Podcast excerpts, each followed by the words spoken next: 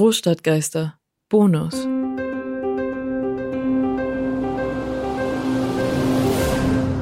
Sonnenaufgang. Ja, eigentlich hätte es auch ein paar Jährchen eher sein können, sagt die alte Frau. Sie ist gestern aus dem Krankenhaus entlassen worden und hat sich heute eine Stunde Zeit gelassen, um sich ein richtig ordentliches Frühstück zu machen. Warum? frage ich. Beschwerst du dich? Nein, sagt die alte Frau. Das wäre doch Unsinn. Sie gießt sich einen Kaffee nach aus der Kanne, die Sonja kriegen soll. Ich sitze als ein Kind auf der Bank ihr gegenüber. Das Kind lässt die Beine baumeln und zerdrückt auf dem Brettchen Eierschalen mit dem Löffel.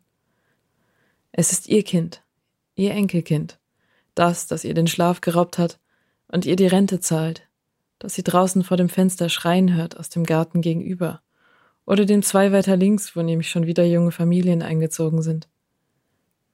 Das Kind fragt sie, aber wieso hätte es früher sein können? Es war doch schön, oder nicht? Ja, sagt die alte Frau. Wenn die Schmerzen nicht wären. Sie lächelt.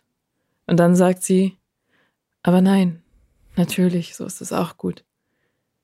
Immerhin bin ich nochmal nach Hause gekommen. Und ich habe Robin nochmal gesehen. Robin, den Enkelsohn, dessen Telefonnummer in jedem Haus der Familie in irgendeiner Schublade oder Kiste bereitgelegen hatte. Jahrelang ungewählt. Ich sage zu der Frau, Du hast auf mich gewartet, stimmt's? Wie auf einen Zug. Nein, sagt sie. Nicht so, wie man auf einen Zug wartet. So wie man auf den Sonnenaufgang wartet. Ich bin schon lange fertig gewesen. Ich habe gesehen, wie Sarah und Finn und sie alle groß geworden sind und die kleine Zora. Aber wie lange hätte ich ihnen noch nachwinken sollen?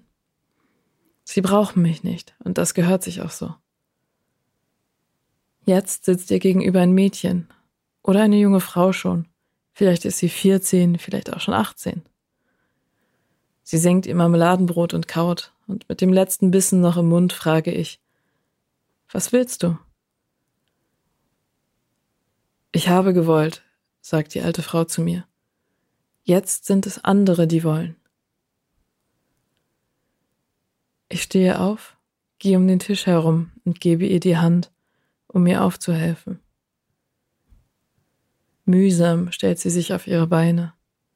Sie und ich nehmen uns in den Arm. Lange stehen wir so da. Ewig.